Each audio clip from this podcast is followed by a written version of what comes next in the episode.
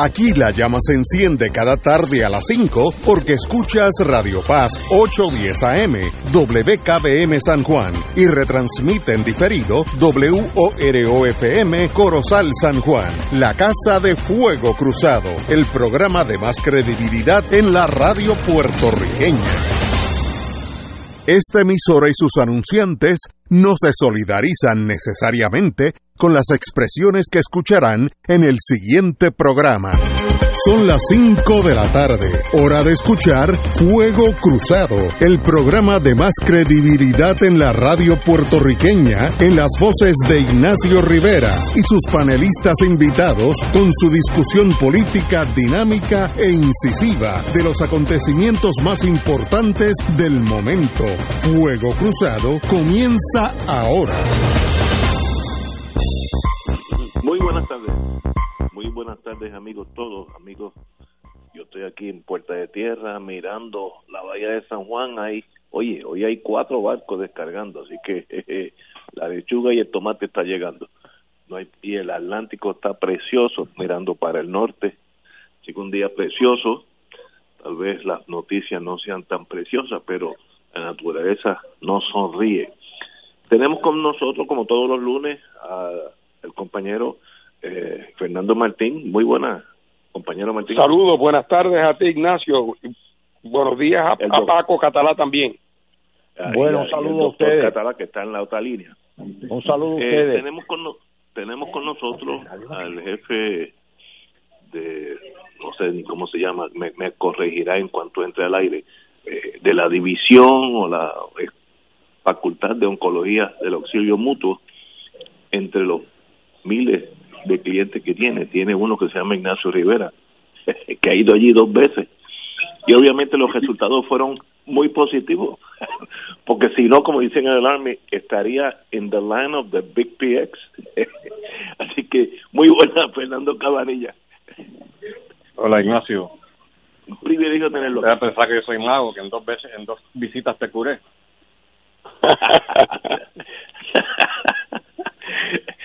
la mejor prueba de que eso funciona soy yo. He ido dos veces allí y todavía estoy aquí en la radio, así que qué bueno.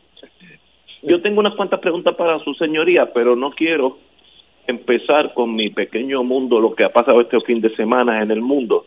Hábleme de usted, de dónde está la pandemia según su visión, sobre todo en torno a Puerto Rico o al mundo entero. Doctor Cabanilla. Pues mira, en Puerto Rico las noticias son cada vez mejores. Eh, parece que ya llegamos al pico y estamos ahora descendiendo en la curva porque eh, hay menos casos cada vez y además de eso eh, uno no puede poner todo todo el peso en, en las estadísticas del Departamento de Salud porque muchas veces son bastante confusas, ¿no?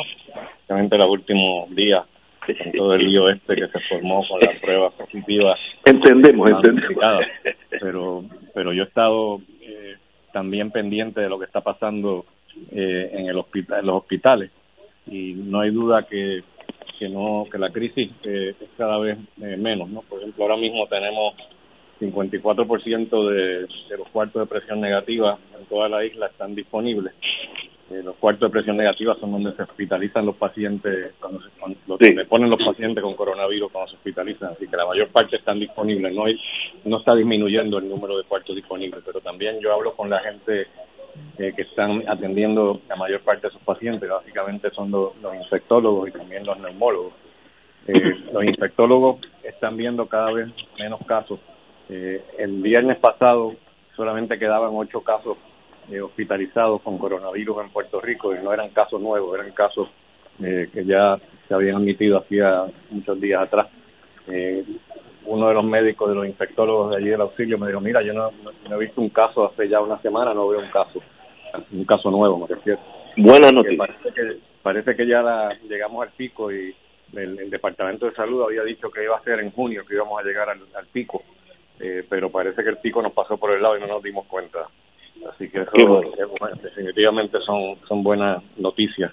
Eh, ¿Por qué es que está ocurriendo eso? Pues obviamente se lo hemos atribuido al distanciamiento social, que yo creo que definitivamente tiene que haber contribuido, pero ahora también existe eh, la idea de que posiblemente las temperaturas que están cada vez ahora más un poquito más calientes, pues estamos llegando ya al verano, pues parece que eso puede afectar. De hecho, los, los países donde ha, donde ha habido eh, la epidemia más grande, que son países donde países fríos, eh, en, los sitios como en el Caribe, por ejemplo, y en, algunos sitios de, de, Latinoamérica como Venezuela, por ejemplo, eh, pues han habido, son pocos los casos que hay. De hecho, Venezuela, digo, en parte también es porque lo han hecho bien y han podido rastrear los casos y han podido eh, tomar ciertas medidas eh, que tiene que, los han puesto los han colocado en una ventaja enorme. Tienen tienen menos casos que en Cuba y en Cuba pues siempre se ha caracterizado por la salud pública avanzada que tienen eh, y tiene en Cuba tiene menos casos que nosotros pero Venezuela tiene todavía menos casos que, Cuba.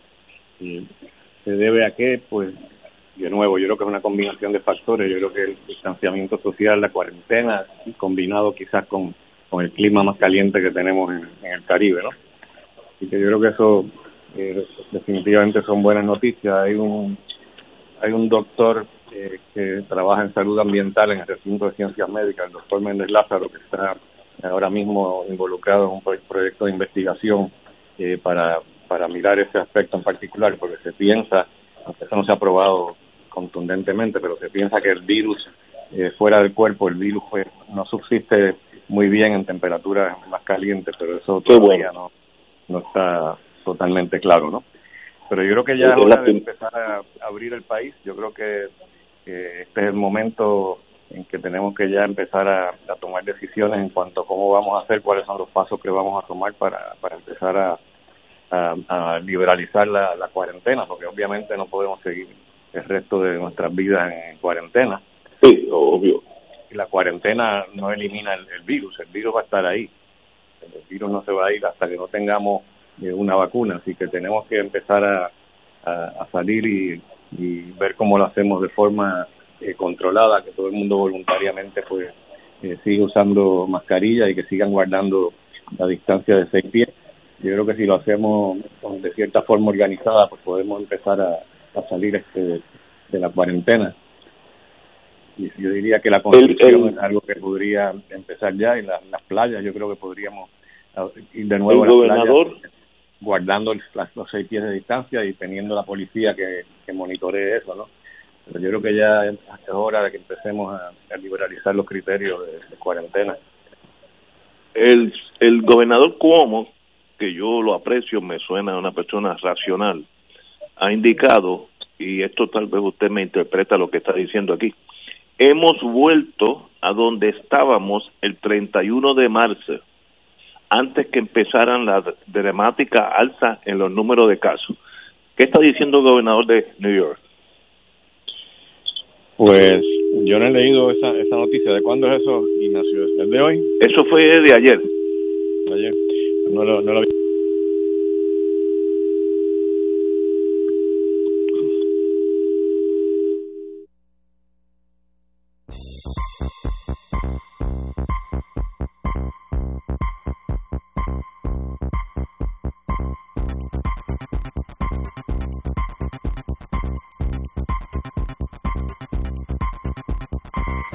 De la línea, estoy seguro que no tiene que ver porque le mencioné al gobernador Cuomo en New York, pero cuando nos no logre, pues volvemos a él. Eh, hay varios estados, yo estuve viendo la televisión ahora, Georgia, Oklahoma, Luisiana, Tennessee, Texas y Carolina del Sur, ya empezaron hoy la apertura gradual.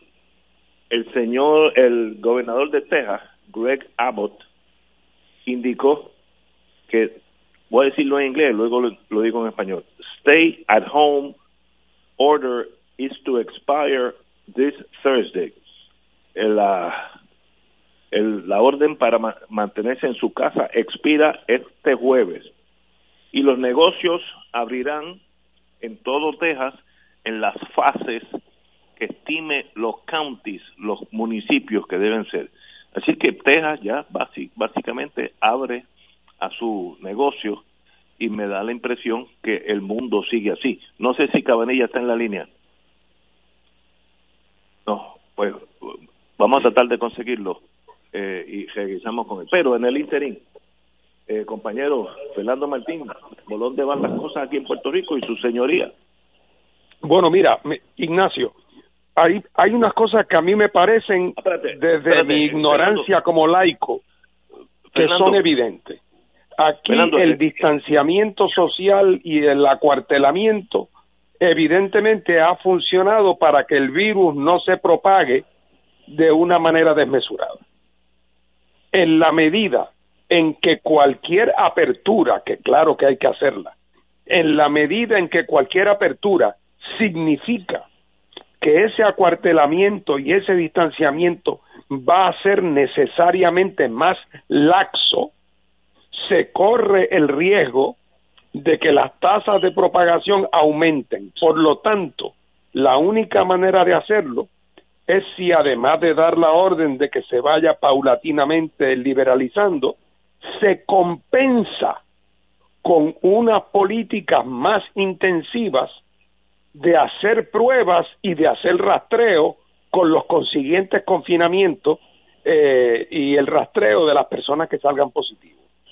Eh, si no se hace un programa intensivo de, de, de prueba con un programa sostenido de rastreo, inevitablemente, inevitablemente, cualquier relajamiento del acuartelamiento va a producir un aumento más o menos grande o más o menos pequeño, según las circunstancias, en, en la propagación. Por lo tanto, ahora es que el gobierno realmente tiene que ponerse la bota y tiene que hacer mucho de lo que desgraciadamente no ha hecho en el pasado mes, que es tomar muy en serio la necesidad de articular eh, eh, esa política de rastreo y esa política de prueba y de conseguir los recursos que evidentemente no tiene, me refiero a recursos humanos y recursos de equipo, porque ya sabemos que pruebas hay, eh, pero que no ha podido hacerlo de una manera de una manera sistemática. Así es que ese es el reto. Eh, doctor Cabanilla, ¿regresó? Sí, estoy de vuelta. Okay, no me había dado cuenta que se cayó la llamada, pero entonces cuando mi esposa me, avisó, llamé de vuelta y me y, utilicé ese tiempito para mirar la noticia que estabas hablando de cómo y cómo ah, lo que está diciendo es que desde el, 31 de marzo para acá, eh, ayer fue la cifra más baja de muertos que se ha registrado eh, desde ese momento para acá, del 31 de marzo. Así que la noticia no es que ah. están de nuevo eh, yendo para atrás como el 31 de marzo, sino al contrario, que del 31 de marzo para acá ha habido eh, menos muertos, especialmente en el día de ayer, porque se registró el, menor número de muertos. Así que eh, como, no sé si oyó lo del gobernador de Texas. Eh, me oyó cuando hablé del, del gobernador de Texas. No, esa parte me la, me la perdí. Ok, ok. El gobernador de Texas esta tarde, antes de entrar al programa, dijo y como usted tuvo unos añitos en por Houston, conoce ese gran estado, dijo, The stay at home order is to expire this Thursday. Los negocios abrirán en etapas, en fases, dependiendo de los counties. Ese se llama el gobernador Greg Abbott. Así que los, los tiendas y las restaurantes pueden abrir manteniendo el, el distanciamiento eh, que se requiere médicamente. Yo también en el fin de semana vi que Alemania Alemania comenzó vi eh, por la mañana en la en las noticias internacionales que la Volkswagen ya empezó su primer turno de la esa gran empresa para la semana que viene tendrán segundo turno y de aquí a tres semanas el tercer turno. Así que van a producir 24 horas al día en las próximas tres semanas. Y España, la foto de los niños en los parques siempre alegra el espíritu y salieron esa foto. Así que me da la impresión que sea tomándose riesgo o tal vez ya pasamos el pico de toda esta tragedia, el mundo comienza a abrirse poco a poco. ¿Cuál es su opinión, doctor? Bueno, sí, yo creo que definitivamente estoy de acuerdo con la, el planteamiento que hizo eh, Fernando Martín. Yo creo que hay, hay que hacerlo de una forma no solamente organizada, sino también eh, buscar los recursos para hacerlo rastreo, que yo creo que eso es esencial. Yo creo que gran parte del dinero ese que recibieron ahora, eh, recibieron de Estados Unidos, lo debieran usar para, para ese propósito, ¿no? Tienen que contratar personal, porque eso hay que tener mucho personal para hacer el rastreo bien hecho. Pero definitivamente yo creo que sí que debemos estar abriendo. Y lo, lo que dice de, de Texas es interesante eh, especialmente en Houston, eh, fíjate, la epidemia esta no ha dado tan fuerte en Houston, eh, quizás sea también porque Houston es la parte más calurosa y más húmeda. caliente, sí. Y que es posible que también eso tenga tenga que ver algo. Así que yo creo que posiblemente ahora, quizás a lo mejor, mejor Trump, perdón, el presidente Trump a lo mejor la pegó cuando dijo en abril eso va de momento va a desaparecer. Tiene tanta suerte que hasta los disparates a veces le salen bien, yo creo. yo me quedé, yo no no he podido manejar después de que nos inyectáramos la Isol, yo me quedé ahí y no he podido comunicarme más emocionalmente con él porque no no no puedo. Pero doctor Cabanilla, es un el Tax Force de Puerto Rico, compuesto por unos galenos que ustedes deben conocerlos a todos, propone también una reapertura paulatina en torno a la que, eh, actividad económica. Así que parece que ya este es el, el enfoque, es ir abriendo poco a poco. ¿Cuál es su opinión? No, yo estoy totalmente de acuerdo. Este, yo creo que ellos tienen un plan bastante lógico. están buscando, eh, ya, ya hay definido eh, los sitios donde más riesgo hay, por ejemplo, eh, en los cines, en los espectáculos, eh, donde hay mucha aglomeración de gente, pues eso no, no debiéramos abrirlo todavía. Eh, los restaurantes, eh, me da pena decirlo porque eso es lo que más yo he hecho de menos, pero probablemente van a tener que aguantar un poco también, pero quizás puedan eventualmente empezar a abrir eh, de cierta forma organizada, donde las mesas estén bastante separadas una de las Seguro. Y entonces, eh, eh, cosas como la construcción, por ejemplo, eh, ahí es donde menos riesgo hay, según el, según dice el documento de, del, del Task Force.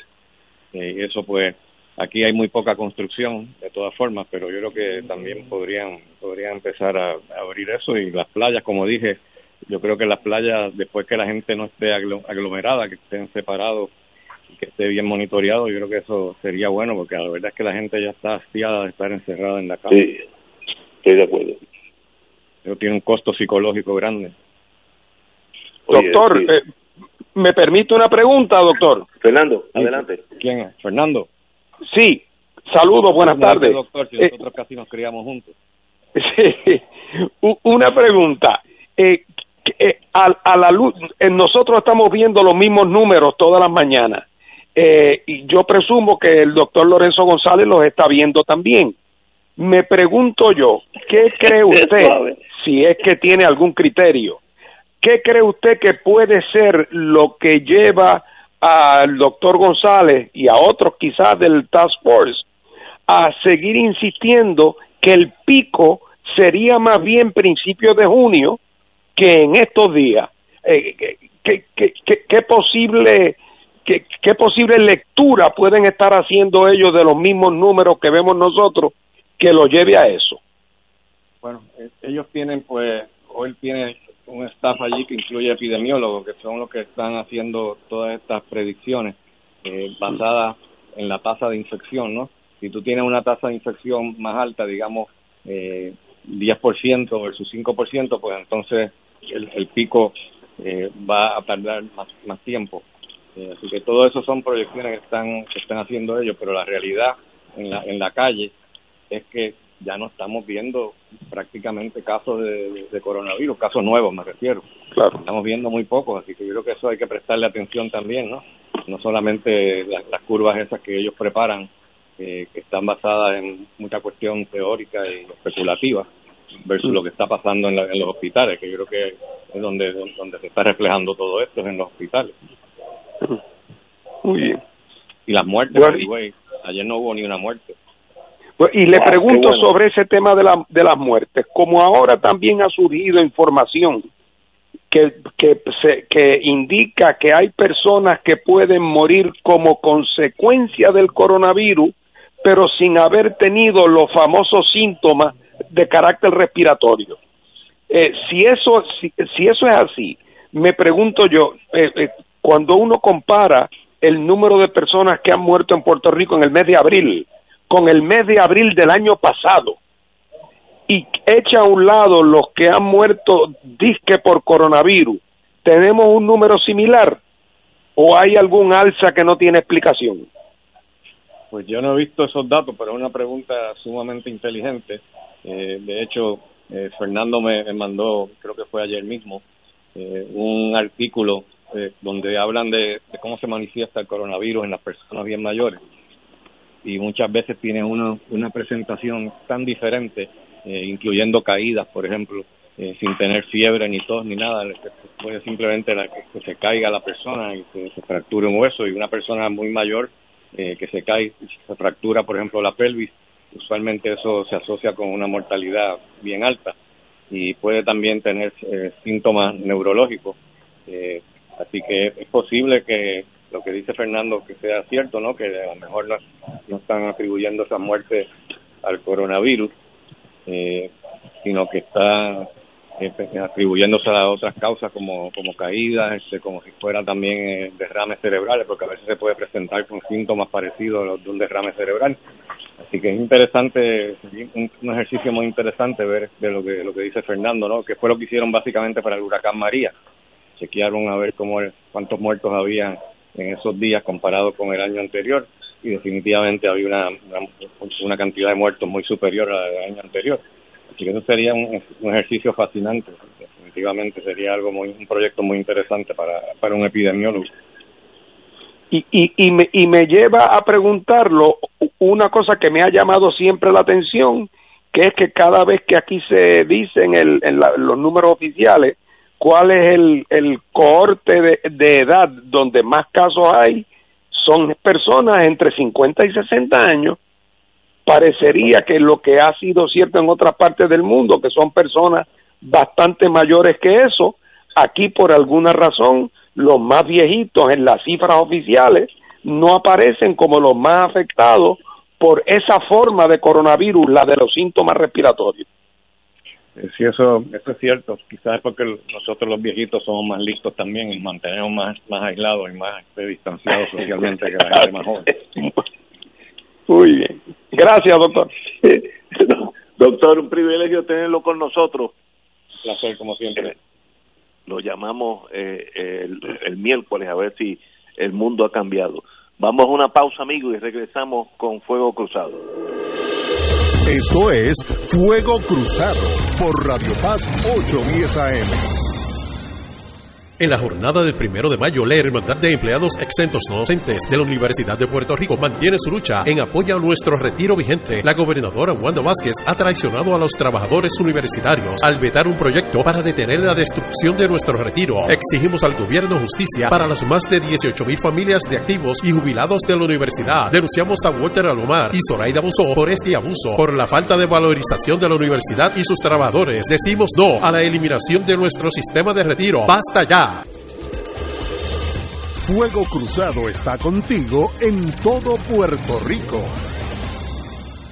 Hoy Puerto Rico vive momentos que han cambiado nuestro diario vivir. El coronavirus ya es una pandemia a nivel mundial. Por el bien de los más vulnerables y tus seres queridos, evitemos su propagación y contagio. La radio siempre ha estado en los momentos más importantes de tu vida. Ahora más que nunca estamos contigo. Por eso únete a nosotros y quédate en tu casa. Conéctate, somos tu mejor compañía para informarte, orientarte y entretenerte. Un mensaje de la Asociación de Radiodifusores y esta emisora.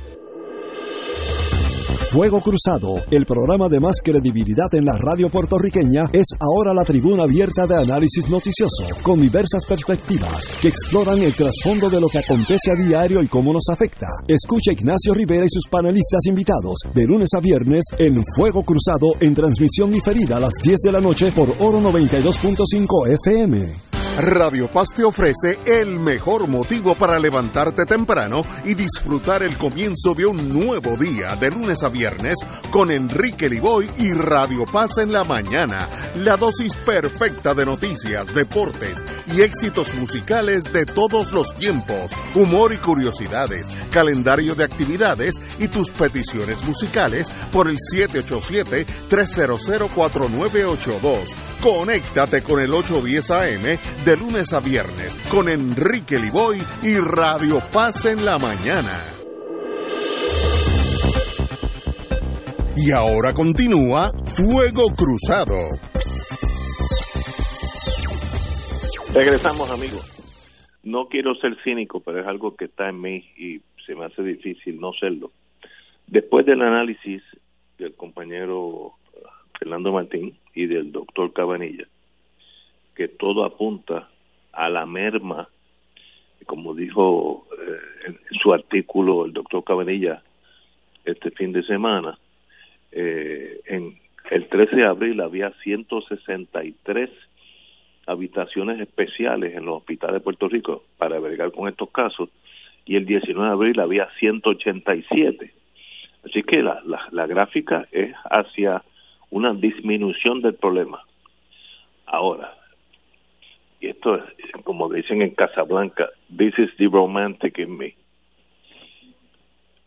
Es necesario rehabilitar el centro de convenciones Pedro Rosselló en un mega hospital que costará decenas de millones cuando todo apunta a que la curva ya empezó a bajar o es que el espectro de la tumbología todavía está velando como un tiburón velando la sardina si se puede comer tres de un bocado eh, y sencillamente pues dejaría uno perplejo.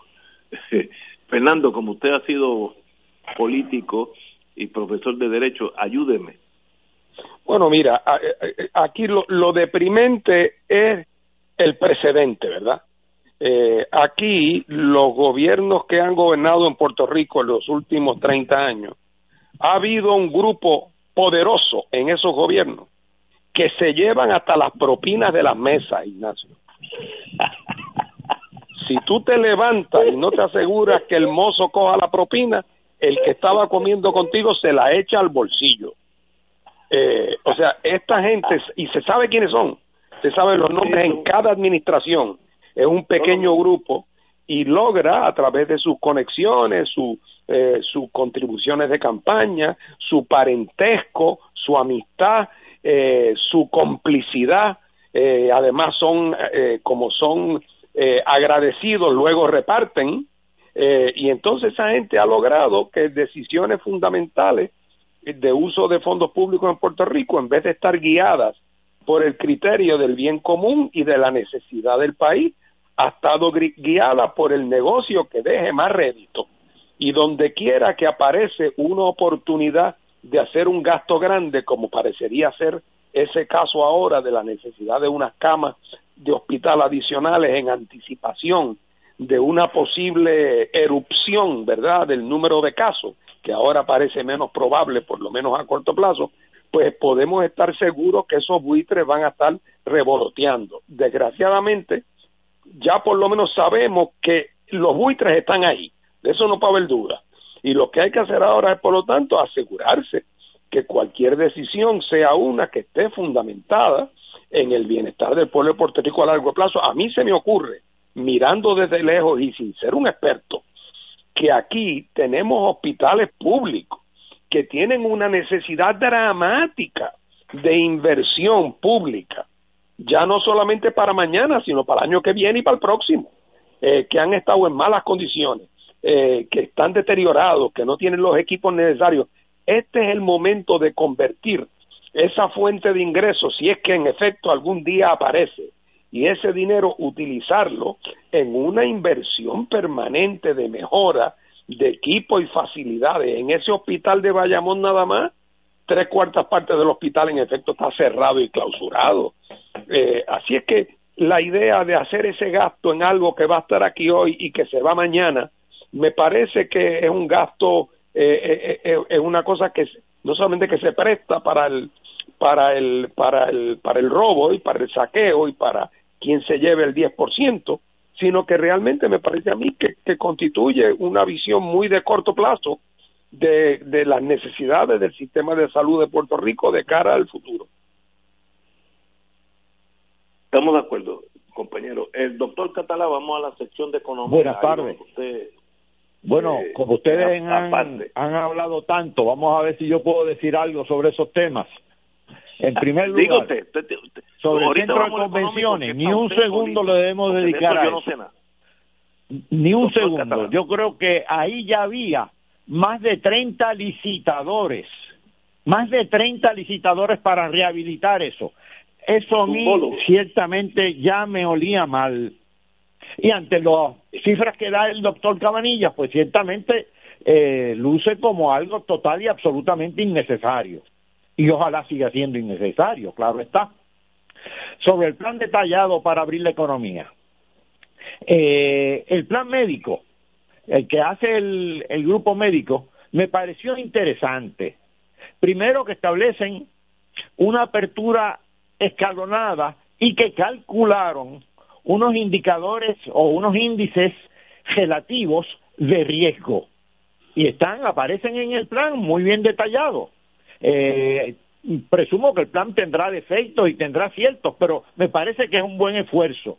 Eh, después del lío de las pruebas luce esto luce más prometedor. Eh, lo dividen en fases la apertura. La primera sería el sector de los hospitales que tienen que, que, operar a, todo dar, claro está.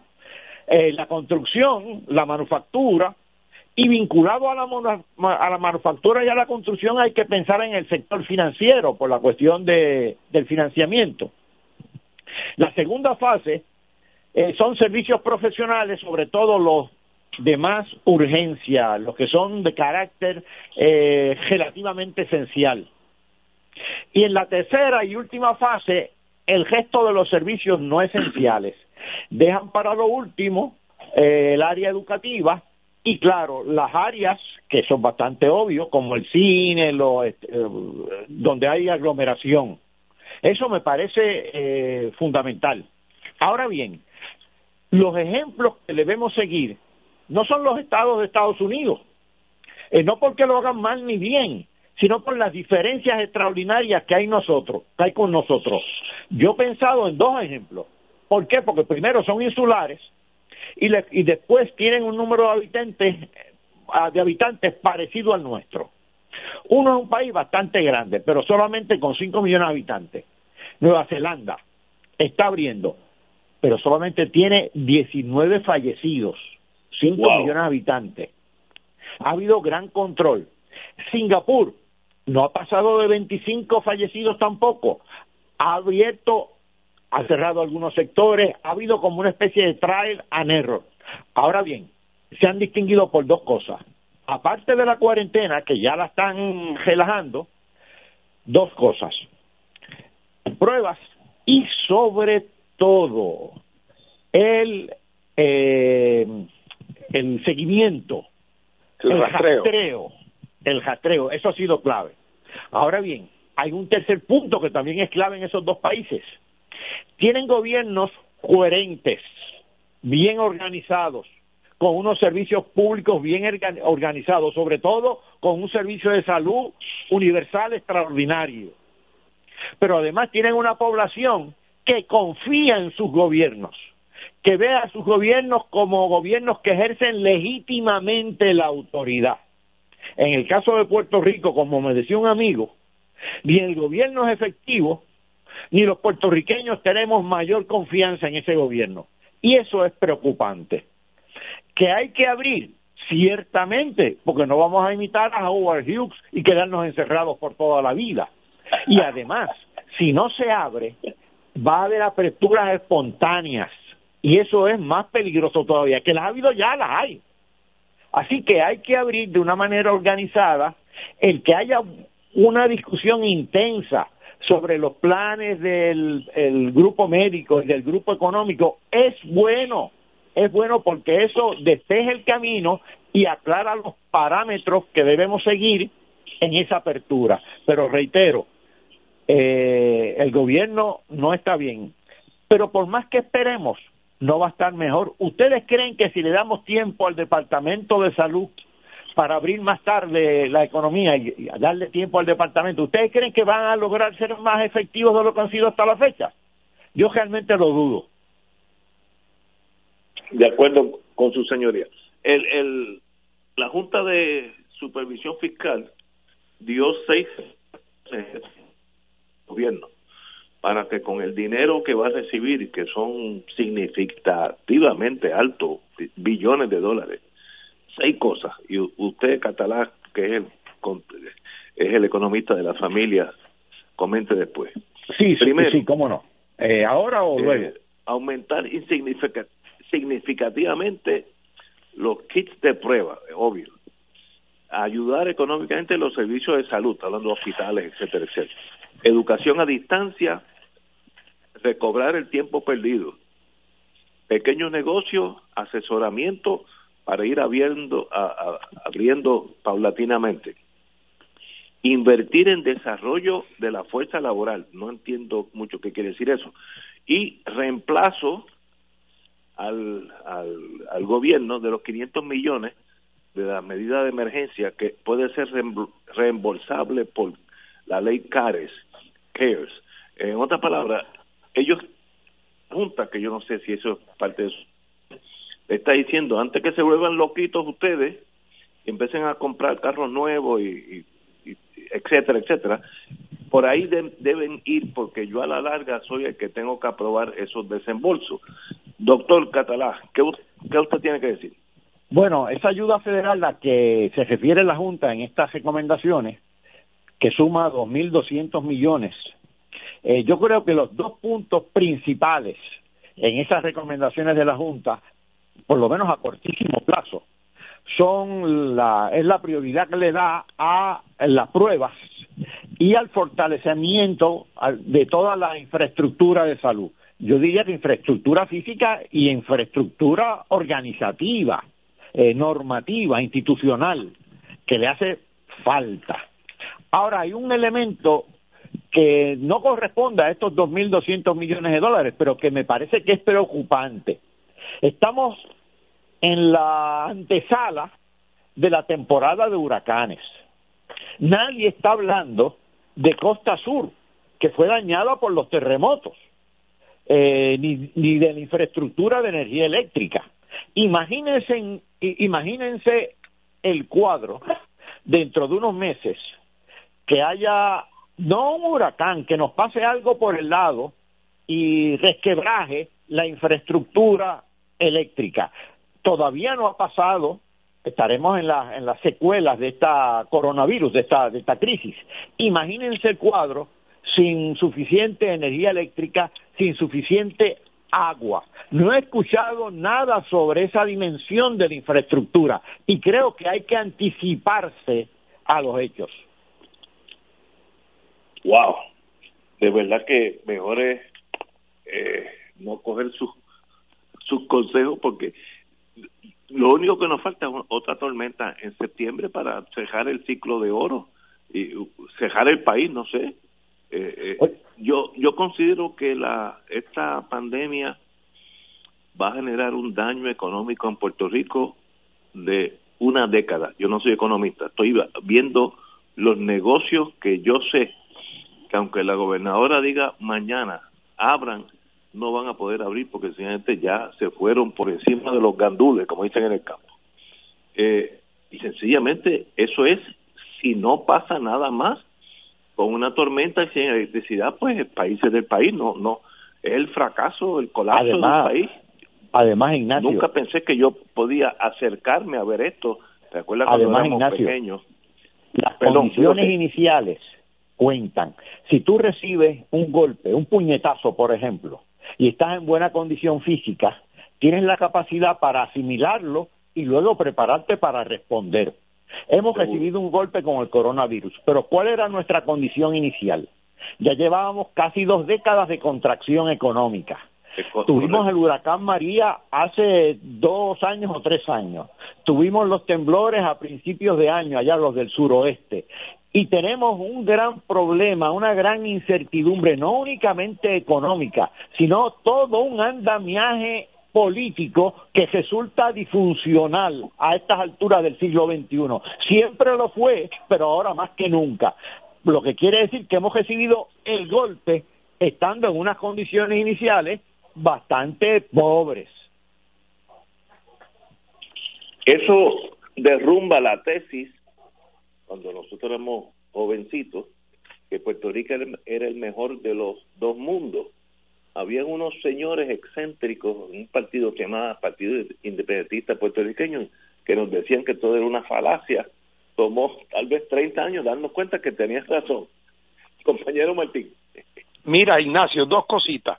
Lo primero, eh, reitero lo que dije, lo que dije al principio cuando estaba Cabanillas en línea como cualquier relajamiento que tenemos que empezar a relajar la prohibición, sin duda alguna, y, comparto la visión de Paco sobre el informe de la, de la, eh, del Task Force médico, eh, tenemos inevitablemente cualquier relajamiento va a tener cosas positivas y va a tener cosas negativas. Las cosas negativas es que desde el punto de vista de que no se propague el virus, no es tan bueno como si todo el mundo esté en su casa. Así que, por lo tanto, como va a haber gente, va a haber más contactos, eso hay que compensarlo. Y la manera de compensarlo es a través, repito, lo hemos dicho mil veces, de las pruebas y la, los y, y el y el y, el seguimiento que aquí no se ha hecho y nunca se, ha, se le ha dicho claro al país que es que eso requiere montar unos equipos. Yo no quiero asustar a nadie, pero me acuerdo creo que te lo comenté a ti, Ignacio, en una ocasión, cuando cerraron la ciudad de Wuhan, en China, el gobierno chino anunció que para darle seguimiento a las personas que salían positivos en la prueba, habían conformado 18 mil equipos de cinco personas cada una. 18 mil equipos de cinco personas cada una. Para darle seguimiento a cada una de las personas que habían entrado en contacto con la persona que salía positiva y para tomar las medidas de, restringirlo en su casa y de darle el seguimiento correspondiente. Que allá en Wuhan el seguimiento correspondiente es que te encerraba, te tenías que quedar en tu casa, pero dos veces al día venía alguien del municipio y te traía el almuerzo. Así que aquí ni soñar es más, eh, ahora ni en el mejor momento del sistema de salud pública en Puerto Rico, pero hoy el sistema de salud pública en Puerto Rico es en parte un gran mito. Cuando se habla del Departamento de Salud, uno piensa que eso es un ejército de salubristas y eso es una cosa muy venida a menos. Hay unos héroes que trabajan allí, pero están muy venidos a menos porque el, el sistema se le pasó a las aseguradoras hace muchísimo tiempo y la capacidad ejecutiva, operativa del Departamento de Salud para lograr cosas está muy venida a menos. Eh, eh, eh, lo que tiene es el nombre. El nombre. Yo me acuerdo cuando Abraham Díaz González era rector en la universidad que me decían, que él me decía, Fernando, la gente me dice que la administración no hace. Dice, pero si la administración soy yo, 11 decanos y 21 policías de palito. Eso es lo que es la administración. Y ahora pasa lo mismo en, en salud. Y lo otro es lo siguiente el director de energía eléctrica el otro día lo oí decir que eh, la autoridad estaba funcionando mejor que nunca. Hombre, claro, como ha habido un colapso en la, en, en la utilización de energía eléctrica, porque el país está detenido, pues ahora hay energía eléctrica de sobra, y entonces lo vi como que ya no tiene prisa. El día que volvamos otra vez, poco a poco, a empezar a consumir más electricidad, viene lo que dice Paco Catalá, que es que nos va a hacer falta Costa Sur en el verano y en este momento ellos tienen a Costa Sur abandonado porque ahí hay otros buitres revoloteando eh, y, y, que andaban buscando a quién pagarle 40 millones de dólares mensuales por una por unos generadores eh, eh, pues, eh temporeros por un año, casi medio billón de dólares cuando los expertos de la misma autoridad, los ingenieros, dicen que con lo que se pagaría en un mes, con eso se le hacen los arreglos a Costa Sur para que pueda suplir la energía que nos va a hacer falta en el verano. Así es que también, como dice Paco, esto nos coge en un momento donde el Estado, su capacidad operativa, eh, es como si esto fuera un ejército. Y de momento ahora tú vas al ejército y resulta que en los almacenes no hay municiones, que los tanques no funcionan, que los cascos no aparecen, que los, que los tenientes y los, y los capitanes eh, se retiraron. Eso es lo que ha pasado, que el aparato estatal, que en un momento dado tuvo cierta capacidad operativa, en este momento eh, está ahuecado por completo. Increíble. Tenemos que ir a una pausa, amigos. Vamos a una pausa y regresamos with Crossfire. Esto es Fuego Cruzado por Radio Paz 810 AM. En la jornada del primero de mayo, la Hermandad de Empleados Exentos No Docentes de la Universidad de Puerto Rico mantiene su lucha en apoyo a nuestro retiro vigente. La gobernadora Wanda Vázquez ha traicionado a los trabajadores universitarios al vetar un proyecto para detener la destrucción de nuestro retiro. Exigimos al gobierno justicia para las más de 18 mil familias de activos y jubilados de la universidad. Denunciamos a Walter Alomar y Zoraida Abusó por este abuso, por la falta de valorización de la universidad y sus trabajadores. Decimos no a la eliminación de nuestro sistema de retiro. ¡Basta ya! Fuego Cruzado está contigo en todo Puerto Rico. La pandemia que amenaza a la humanidad en estos días de incertidumbre ha puesto en peligro no solo la salud de las personas, sino que también la economía global y la subsistencia financiera de la familia y otras instituciones. Las emisoras católicas que antes de la crisis ya enfrentaban una situación precaria para poder funcionar, se ha mantenido en el aire sirviendo a la comunidad y a los fieles, brindándole aliento y promoviendo la fe y la esperanza. Ahora más que nunca, recabamos de tus oraciones y ayuda económica para mantener este ministerio. Envía tu aportación a través de la aplicación ATH móvil de la siguiente manera. Paso número 1. Marca Pay a Business. 2. Busca Radio Paz 810. 3. Escribe la cantidad de donativo. Y 4. Marca enviar. Mil gracias y que Dios te colme de bendiciones por tu ayuda se ha creado una iniciativa, la Alianza por Nuestros Héroes de la Salud, para proteger al personal médico que trabaja en hospitales durante la emergencia del COVID-19. A través de este esfuerzo, se le proveerá al personal de los hospitales el equipo protector que tanto necesitan en estos momentos. Infórmate en la página de Facebook de MCS Foundation, porque la salud de todos es nuestra prioridad siempre. Un mensaje de la Alianza por Nuestros Héroes de la Salud y esta emisora. Dale una vuelta al mundo los viernes a las 2 de la tarde y repasa las noticias y acontecimientos más relevantes, los sucesos que trascienden límites territoriales y sus protagonistas son objeto de discusión y análisis de nuestro panel. Para ampliar la perspectiva noticiosa de nuestra audiencia, emprende una vuelta al mundo. Cada viernes, comenzando a las 2 de la tarde por...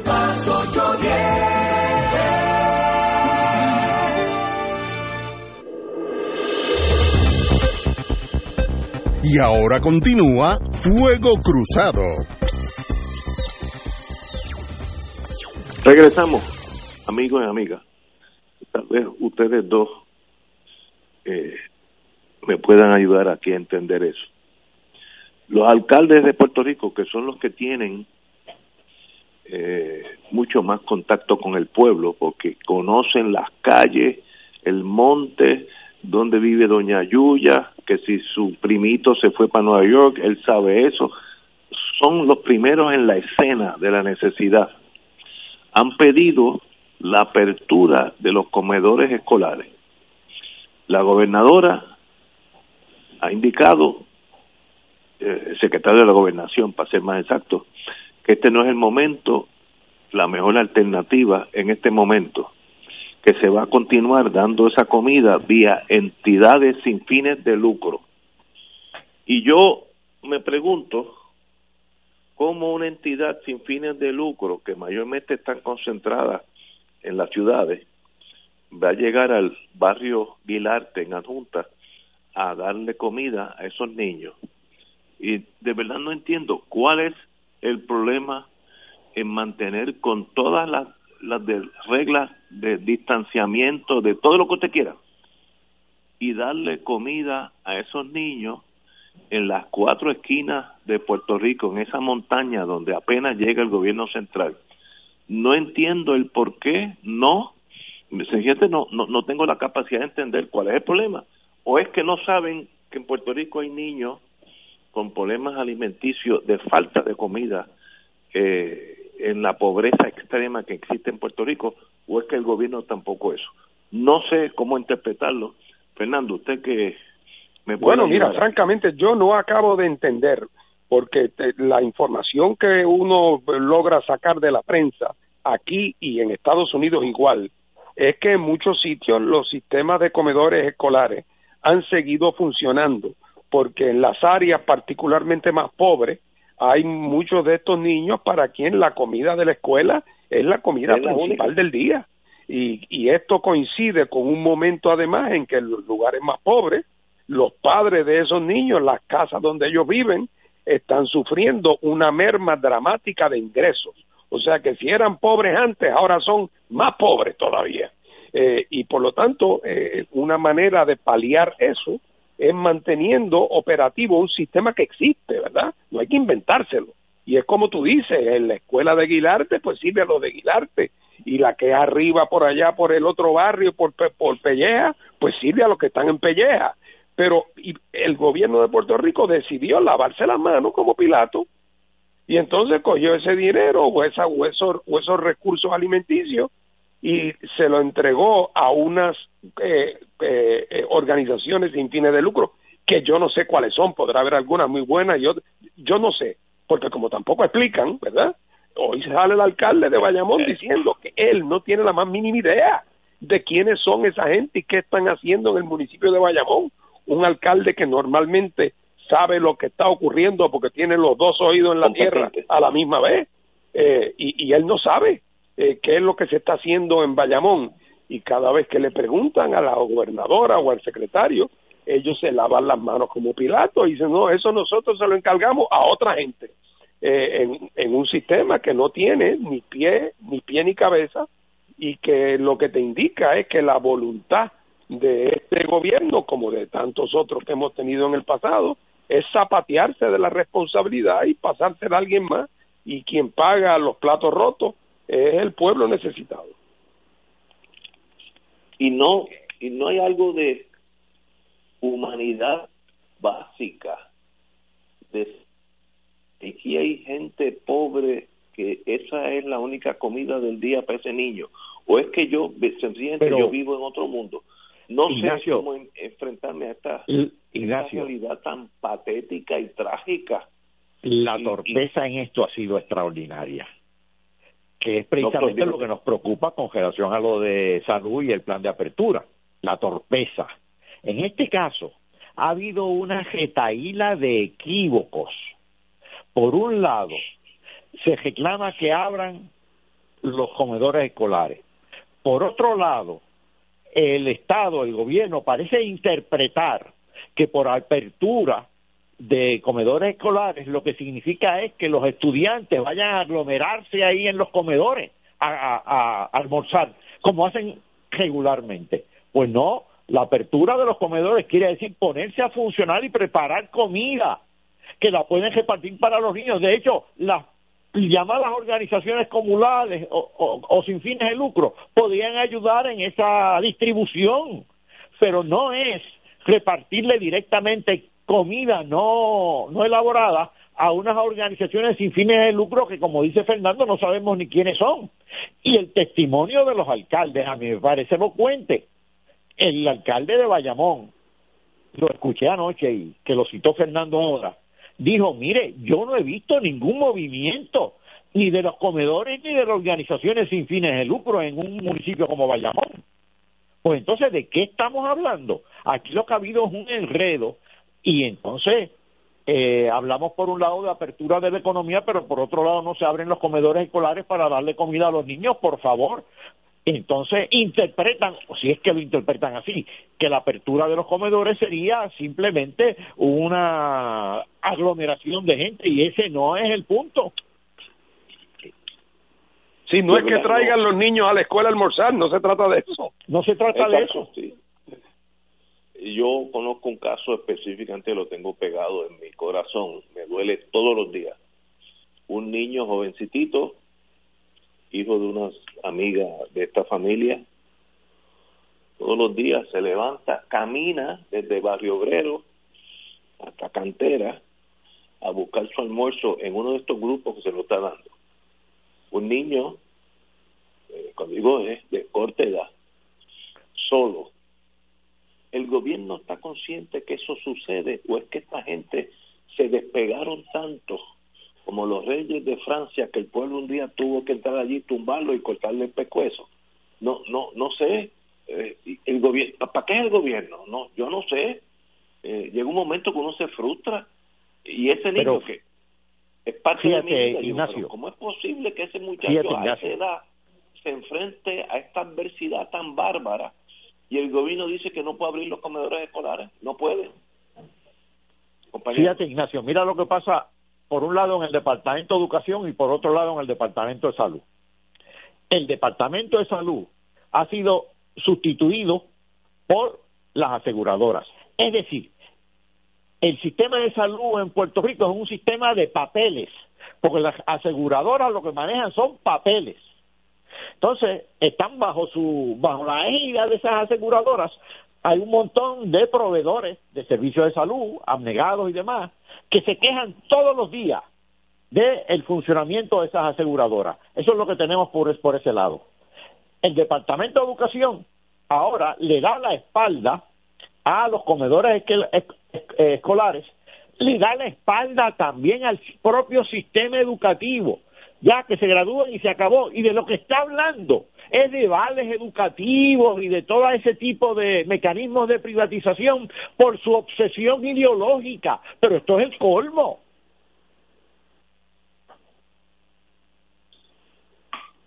Y, y a mí esta pregunta es difícil de contestar. ¿Qué podemos hacer nosotros, los puertorriqueños, para salir de esta picada? Esto es antes de María, antes de los terremotos, antes de la pandemia. Este país está colapsando hace muchos años. ¿Qué podemos hacer? Si algo. Chiri Martín, compañero Martín. Bueno, yo, te puedo decir, y no, y no quiero sonar tampoco, ¿verdad? eh, como que uno tiene el sartén cogido por el mango, porque eso no es así. Eh, pero los independentistas, por lo menos eh, yo, yo puedo hablar por el Partido Independentista, nosotros hace muchos años eh, eh, identificamos como un problema fundamentalísimo de esta sociedad eh, el problema de la dependencia producida por el tipo de modelos modelos económicos que Estados Unidos, con la colaboración de las clases gobernantes en Puerto Rico, fue estableciendo a lo largo de los años. Un modelo de colonización política y un modelo de dependencia económica y que eso está en el fondo, en, la, en el tuétano de este proceso de empobrecimiento y este proceso eh, de descalabro de nuestra estructura social y que la única manera de resolver eso de cara al futuro es pensar en un modelo donde transformemos los objetivos y los propósitos de nuestra vida social y económica en otra dirección, eh, hacia la soberanía política, hacia la autosuficiencia eh, y la interdependencia equilibrada económica con el resto del mundo, hacia el uso eficaz de nuestros recursos humanos. Eh, y, pero eso ha sido eh, muchas veces como como hemos estado, ¿verdad?, en, en, el desierto, porque la gente deslumbrada con la oferta de los millones aquí, los millones allá, y el cheque que viene de tanto, pues de momento les parece que, que, algunos, y los políticos aquí lo aprovechan, que el mejor modelo es seguir en las agujas, y realmente lo que pasa es que no es tal jauja, seguimos siendo y somos el sitio más pobre de los Estados Unidos y, y cada vez seremos el sitio de menor actividad económica relativa a nuestra población. Nos vamos a acabar convirtiendo en un campamento de refugiados, en donde los puertorriqueños vamos a estar en un gran campamento en nuestro país, en el medio del Caribe, eh, viviendo de los procónsules eh, norteamericanos eh, que van a venir repartiendo dinero entre la eh, por las barras de la, de la verja de la reservación, con la colaboración de un pequeño grupo de, de, dirigentes coloniales que, le van a hacer ese trabajo, pero cada vez vamos más camino a convertirnos en un campo de refugiados. Ustedes recuerdan el famosa, la famosa idea del puerto de transbordo, cuando era alcalde Churumba allá en Ponce Churumba. y el gobernador Pedro Rosselló. Ya de eso hace casi 30 años. El primer estudio de viabilidad de ese informe lo hizo un norteamericano de apellido Frankel. Y dijo, sí, el proyecto es viable, el superpuerto con una serie de industrias satélites para generar mucho empleo, pero hay tres restricciones. Y las enumeró. Una, las leyes de cabotaje. Dos, el sistema aduanero norteamericano. Y tres, la incapacidad de Puerto Rico de hacer tratados internacionales. Bueno, más claro no canta un gallo, ¿no creen ustedes? Bueno, las tres están ahí todavía. Exactamente, y las tres están, las tres definen la relación política de Puerto Rico con Estados Unidos. Wow. Señores, tenemos, vamos a una pausa. Son las seis de la tarde, regresamos con Fuego Cruzado. Fuego Cruzado está contigo en todo Puerto Rico.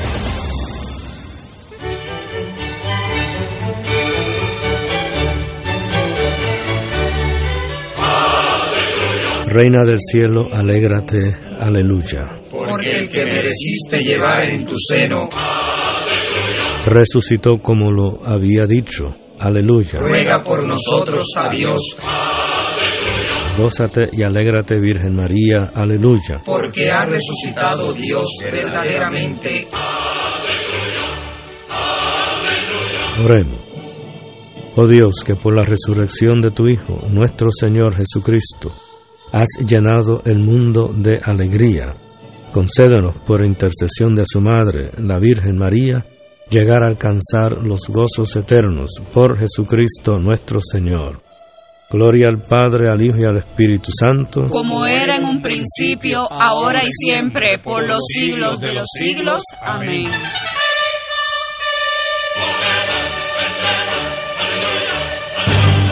Las relaciones humanas hay que cultivarlas no debemos dar por sentado que como ahí están, seguirán existiendo. Es importante que saquemos tiempo para compartir y escuchar a nuestros amigos y familiares. Este es un mensaje del Colegio de Trabajadores Sociales y la Asociación de Radiodifusores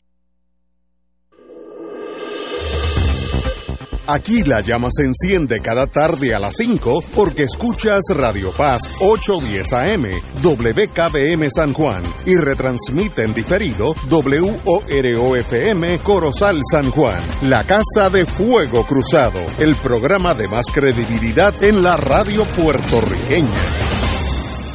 Un club rotario es casa de jóvenes y adultos, de hombres y mujeres, que comparten y viven los deseos de servir a los demás en un ambiente socialmente sano y productivo. Mensaje del Club Rotario de Río Piedras. Y ahora continúa Fuego Cruzado.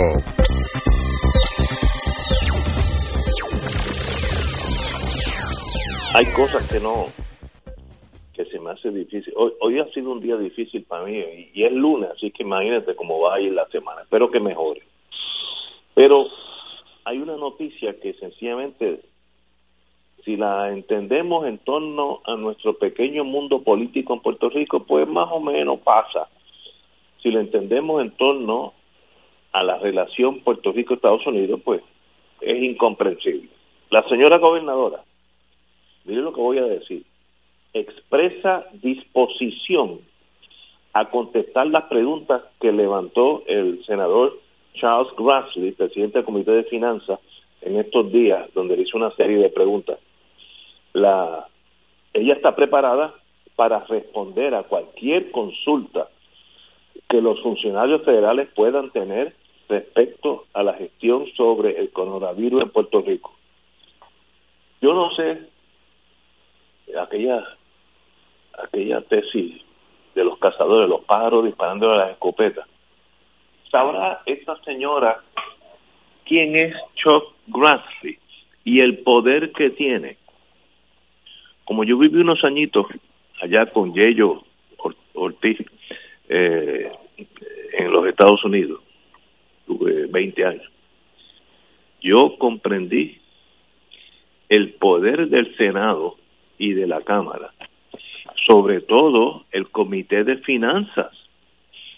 Si el Navy quiere hacer un submarino nuevo y lo aprueba el presidente de Estados Unidos, el dinero sale de Chuck Grassley, porque si no hay ese dinero no sale, o es lo mismo en la Cámara, dependiendo cómo, cómo la bola repique, repique. La gobernadora dice que ella está dispuesta, mire, usted no tiene opción. El que manda en torno a la finanza en el Senado de Puerto Rico le dijo, contésteme esta, creo que eran 11 o 13 preguntas. Y si no las contestan, mire, aquí no llega un centavo. Esa es la realidad política. Lo mismo pasaría en West Virginia y en Wisconsin. No estoy diciendo que es Puerto Rico. Pero lo que me asombra es la naivete, lo, lo, lo inocente de ella, jugando aquí al juego chiquito, que ella está disposición de contestar. No entiende, de verdad hoy ha sido un día frustrante, de verdad, ella piensa que le va a hacer un favor a este maestro porque ella está en la disposición, o es que no tiene otra alternativa, o es sencillamente que es ignorante y no sabe ni lo que está pasando en Washington. Fernando. Bueno, mira, eh, Ignacio, no, no cabe duda de que nadie disputa que esta es la pelea de tigre con burro amarrado, ¿verdad? Eh, que Grassley eh, está en una posición de mucha fuerza y la, y la gobernadora de Puerto Rico es una gobernadora colonial ahí que anda con la mano extendida pidiéndole a Grassley que le tire con algo y entonces pues Grassley le escribe una carta. O sea, la disparidad de poder para mí eso no está en juego aquí. Eh, y ella obviamente para el récord tiene que defenderse porque esa carta contiene unas imputaciones a ella de negligencia y casi de complicidad. Así es que ella va a tener que poner algo por escrito. Pero para mí la pregunta interesante no es esa.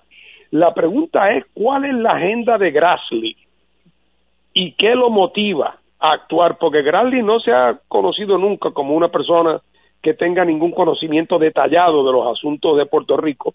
En el estado de donde él es no hay puertorriqueños, o sea que él no lo está haciendo para complacer aparte de un electorado boricua de un lado o de otro allá en su estado. Esto es evidentemente una carta, esto es un mandado, un mandado político que viene dirigido a desacreditar a la gobernadora, a su administración, al PNP y quién sabe si a la estadidad también. La pregunta es quién se toma la iniciativa, quién es el que está empujando esa línea contra la gobernadora, que claro está, yo no estoy pasando juicio sobre si lo que dice la carta es cierto o es falso. No hay duda de que quien la está criticando, ella se lo, se lo merece, porque ha sido una gobernadora muy inepta, pero para mí lo interesante de este caso es qué significa esta iniciativa. Por eso alguna gente especula, no, eso es Pierluisi, que Pierluisi es el rival de ella y entonces pues, pues Pierluisi conserva algunos contactos en el Congreso y quiere hacer a doña Wanda quedar mal. Eso es posible, como decía aquel, falta ver quién tenía motivo, oportunidad y medios. Otros dicen, no, no, no, eso es Aníbal, que también conserva unos amigos allá que son antiestadistas, que son anti-PNP, y entonces Aníbal les preparó la carta, porque esto es una carta escrita por alguien que está metido aquí en el chisme de todos los días, no cabe la mínima duda. Eh, es una carta preparada por alguien de aquí. Y la pregunta es cómo consiguió que Grassley lo complaciera, porque yo puedo tener una buena carta y tú también, Ignacio, pero eso no quiere decir que Grassley la va a enviar. La pregunta es ¿qué, ¿por qué Grassley está en esta operación contra Wanda? ¿Quién lo está promoviendo y de quién tiene él el visto bueno? A mí se me hace difícil pensar que no tenga el visto bueno de Casablanca. Esto es una iniciativa, a mi juicio, de Casablanca. Y si hay algún puertorriqueño por el medio, lo de Pierluisi, lo de eh, Aníbal, eso para mí es secundario, porque de poco sirve que, que Pierluisi y Aníbal quieran hacerle daño a Wanda si Grassley no coopera. Así que, ¿qué es lo que motiva a Grassley y qué es lo que esto nos dice sobre la política del gobierno de los Estados Unidos hacia Puerto Rico? Para mí es lo interesante en este caso. Totalmente de acuerdo con compañero. Eh, doctor. Doctor Catalá. Parece que el doctor Catalá estuvo tan dura la noticia que, que se ha ido del aire. Doctor Catalá, por favor, vuelve y llame a la, oficina, ya que, que estamos eh, esperándolo. Se, se cayó la línea. Bueno, anyway, eh, mi intuición es que aunque haya sido Pisi, Aníbal, el que sea, una vez que Chuck Grassley le pone su firma como presidente del comité de finanzas, en ese momento, esa es la opinión de él como político y esa gente se cuida su imagen eh, muy muy de cerca porque ellos lo que tienen eh, para revalidar en las próximas elecciones. Estos son senior claro, claro. ese prestigio. Así que no y darle un cocotazo a un boricua es un siempre es una gran estrategia para un tipo como Grassley, siempre le, le viene bien. Pero la pregunta es por qué en este momento con tanta hazaña, por qué es que Grassley le quiere cortar la cabeza a Wanda? Esa es la pregunta. oye, y no es porque Wanda no es buena gobernante, porque malos gobernantes hay muchos y cartas como esta hay pocas. o sea, por alguna razón, una combinación de gente que lo está asusando y cuando él buscó orientación política y además midió y calculó su propio beneficio, se dio cuenta que no tenía nada que perder con mandarle un buen zamarrazo a esta gente, porque después de todo estos republicanos tienen que explicarle a su gente allá por qué están mandando chavos a gente que no son americanos eh, y que no hablan inglés y que son malagradecidos, ¿eh? eh, como le dicen ellos. Así es que él siempre le conviene aparecer como que, tiene una línea dura. Pero ¿por qué? ¿Qué lo motiva en este caso? ¿Qué es lo que está detrás de esto? Yo creo que aquí hay una señal que hay que interpretar. Regresó. Regresé, pero no sé de qué ustedes hablaron. Eh, estamos, eh, parece que nosotros pertenecemos a una avanzada tecnológica. Dígame usted. Sí, pero ¿de qué hablaron? ¿Está en la línea? Sí, estoy en la línea. Ok. Eh, estábamos hablando de la reacción de la señora gobernadora que dice que ella está en la disposición a contestarle a Chuck Grassley, eh, oh. presidente del Comité de Finanzas, sobre las preguntas que le hice. Y mi tesis es, mire, usted no tiene que estar en disposición, usted tiene que hacerlo. Ese señor controla el bolsillo del dinero de los Estados Unidos. Ni la Marina de Guerra ni las Fuerzas Armadas se, se van en contra del presidente del Comité de Finanzas porque los asfixia. Doctor Catalán. Bueno, además que independientemente de que le conteste o no, yo coincido contigo, eh, ya es hora de que la gobernadora empiece a hablar claro y comunique bien. Eh, comunica muy mal para allá y para acá. Y además hay una guerra eh, ya declarada entre la comisionada residente y la gobernadora. Eh, una dice A y la otra dice B. es constante. De hecho, ha habido unas propuestas de la comisionada residente sobre inclusive, que ahí me llamó la atención, pero la gobernadora no ha hecho comentarios de que la, si el sistema de reserva federal comprara, le comprara a los acreedores eh, la deuda o al menos parte de la deuda que tiene el gobierno de Puerto Rico. Eh, lo cual me parece que es cuesta arriba, pero independientemente de eso, eh, hay unos asuntos de discusión entre Washington y la gobernadora y la gobernadora no puede hacer simplemente eh, caso omiso y debe contestar con sumo cuidado. Totalmente de acuerdo. Lo que me sorprende es el poco conocimiento de la señora gobernadora, a quien le debo todo respeto, no, no estoy hablando de ella como persona, de cómo se maneja ese mundo de grandes ligas.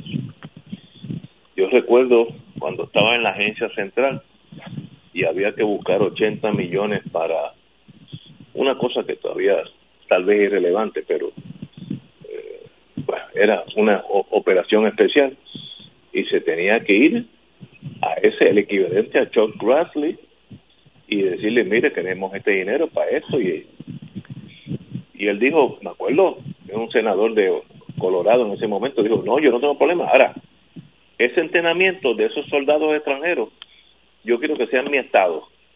porque genera empleo. O sea, está hablando el político contra, contra el, el, hombre de, de, guerra. Eso lo vi yo. Señores, el mundo es así.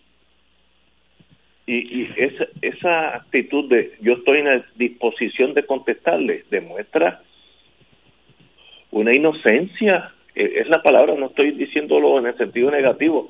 Inocencia, señores. Pero mire, Ignacio, es que esta la gobernadora, bendito, a quien repito, yo no conozco ni tengo nada en contra de ella, creo que nunca me he cruzado con ella en la vida. Pero es, una, su comportamiento es tan errático.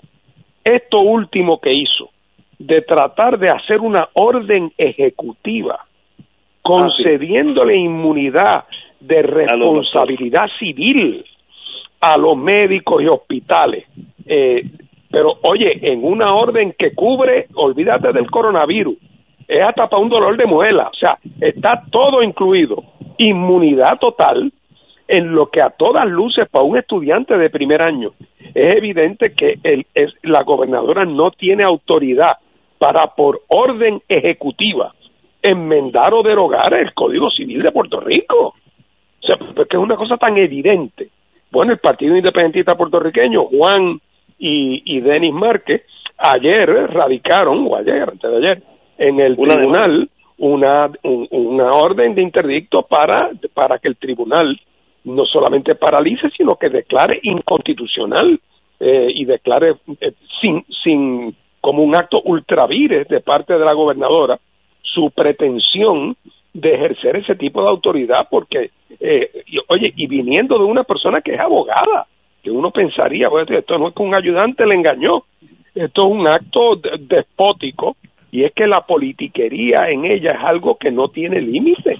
En un momento en que los médicos estaban siendo atacados y estaban siendo atacados, ella entonces quiere salir a ser la madrina, como la madrina de los equipos de baloncesto. Ella quiere ser la madrina de los médicos de Puerto Rico, a base de ofrecerles lo que es el sueño de todos los médicos, que nunca tengan que enfrentar responsabilidad civil si en algún momento dado en su vida eh, actúan negligentemente, que es una cosa evidente, ¿verdad? Eh, así que eh, el comportamiento de ella es errático en todos los frentes. Y, ahora el asunto va a estar ante el Tribunal Supremo. Yo creo que la gobernadora va a tener que dejar sin efecto esa, esa orden porque es un asunto que se tiene que tramitar en todo caso en la legislatura. y En la legislatura, ese es el, ese es el plano y para eso están los, los que hemos elegido para que hagan eso, así que con eso no hay problema. Además, esto revela un patrón altamente preocupante.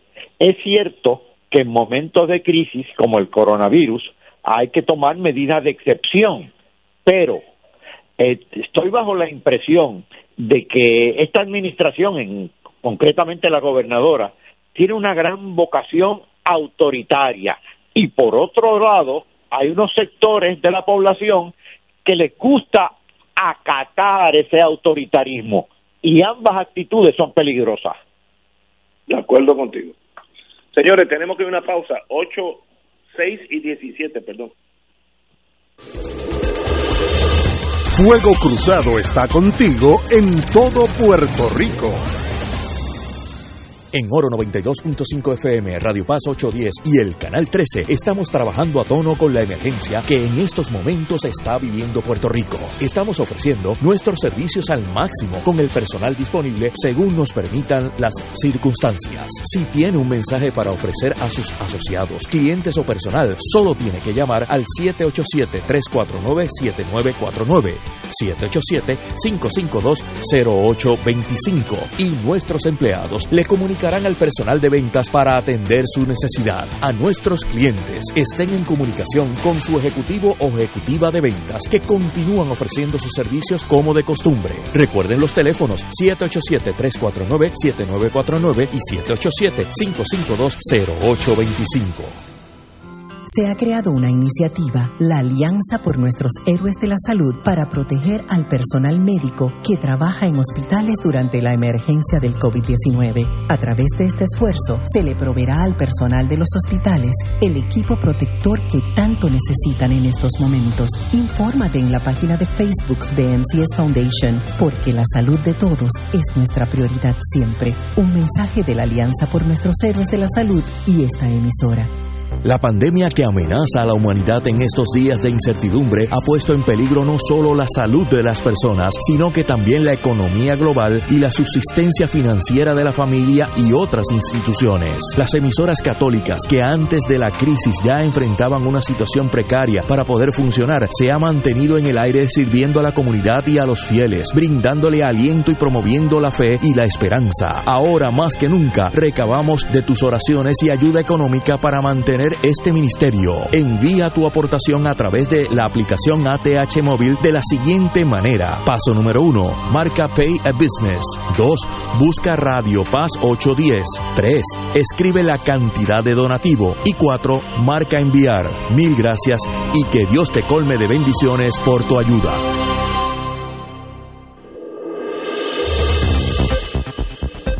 Y ahora continúa Fuego Cruzado.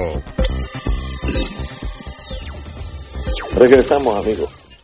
En, la, el nuevo día de hoy hay un análisis de la pobreza dramática alza en el desempleo que sencillamente pues entristece al más recio de los hombres o mujeres.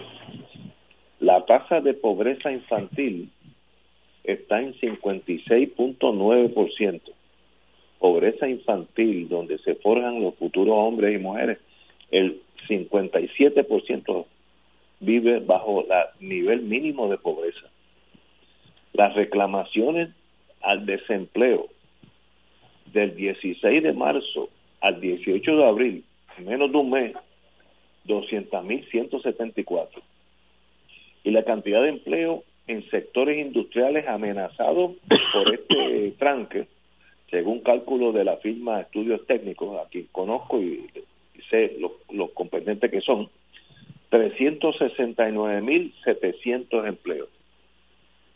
El, panorama más patético que uno pudiera escribir en una novela se queda corto de esto. Es el, la desaparición de un país. No sé cómo mirarlo, qué se puede hacer, pero tenemos la ventaja del doctor Catalá, que está con nosotros. Dígame, ¿qué hacemos, doctor? Mira, siempre se ha dicho que el huracán María y el Irma, que fueron dos huracanes, eh, sacaron la pobreza a flote. La pobreza ha existido en Puerto Rico siempre y siempre hemos tenido una tasa de la población, un 1% por ciento de la población bajo los niveles de pobreza bien altos. Hace cuatro o cinco años, o quizás más, aquí vino una comisión de la Comisión Económica para la Latina, para América Latina, la CEPAL, que eso está escrito en las Naciones Unidas, hicieron un informe sobre Puerto Rico. Nunca habían hecho uno. Ese fue el primero y hasta donde yo sé ha sido el único. Y lo más que les sorprendió fueron dos indicadores. Los índices de desigualdad y la tasa de pobreza. ¿Y sabes qué ejercicio hicieron? No utilizaron la definición de pobreza bajo los criterios que utiliza Estados Unidos sino bajo los criterios que utiliza la CEPAL para aplicarlos a los países de América Latina. ¿Y sabes qué? Salimos mal. Wow. Eso, de hecho, nos sorprendió inclusive a nosotros. Eh, claro, había países mucho más pobres que nosotros, pero aún países más pobres, cuando tú utilizabas ese indicador de pobreza, en Puerto Rico había una población debajo de ese indicador, debajo de ese umbral, que era enorme y que ellos no se esperaban. Y eso fue hace seis o siete años atrás. Entonces, tenemos un grave eh, problema de pobreza, de un mercado laboral disfuncional.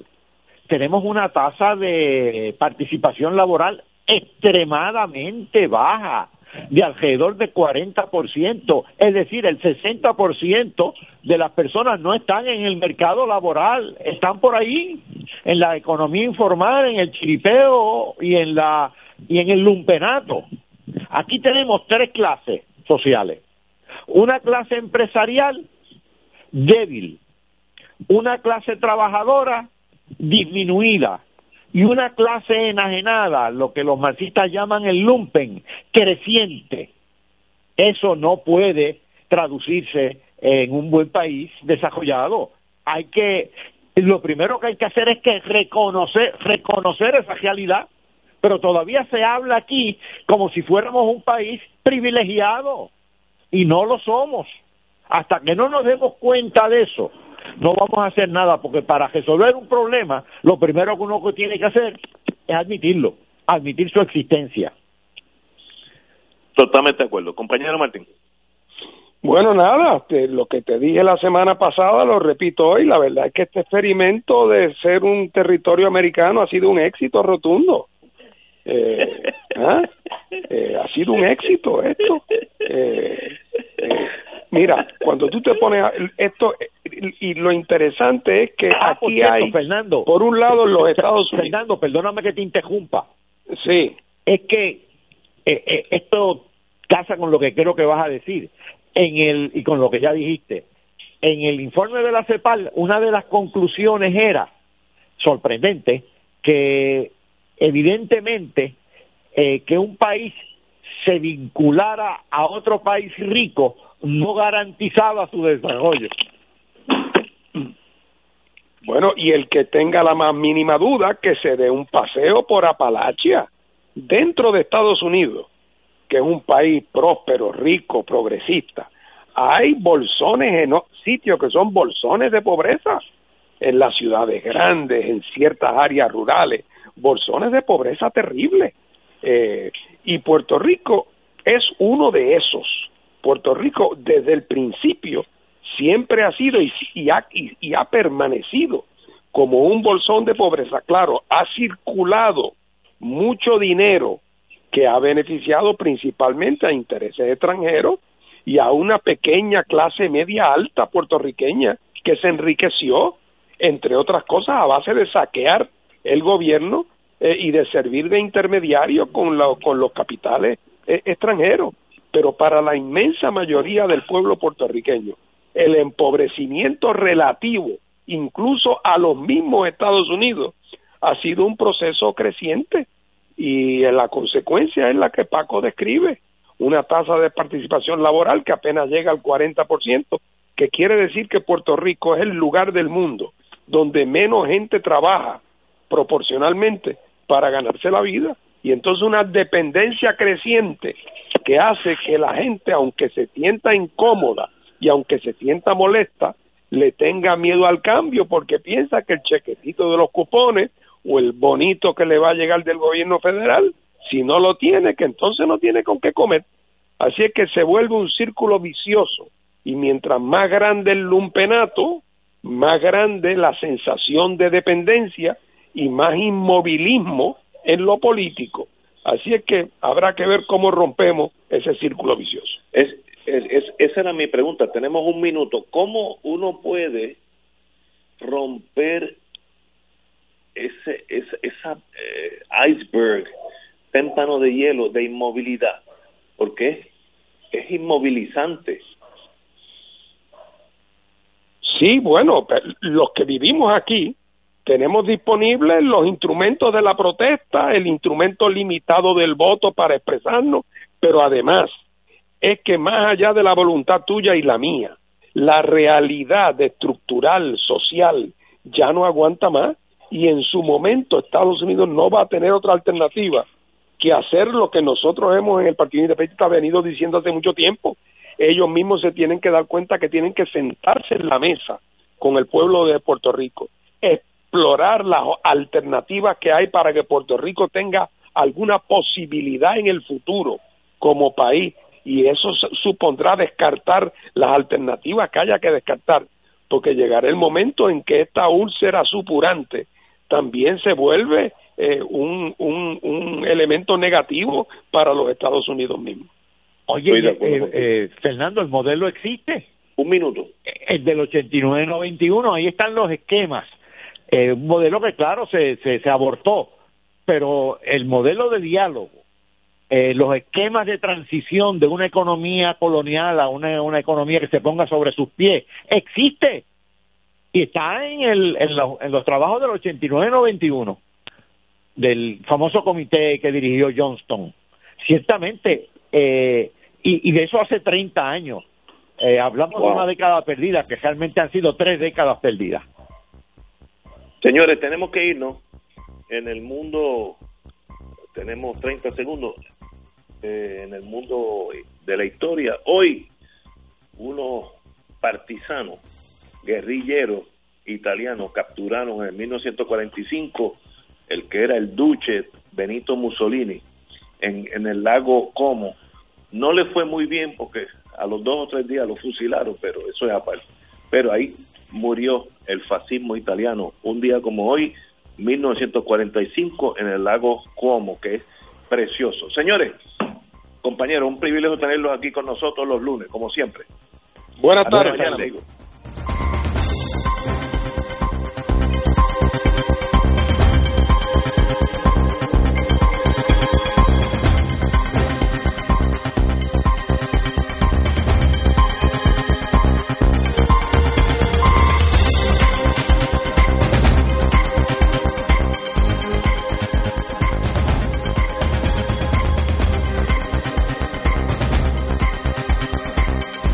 Esta emisora y sus anunciantes no se solidarizan necesariamente con las expresiones vertidas en el programa que acaban de escuchar.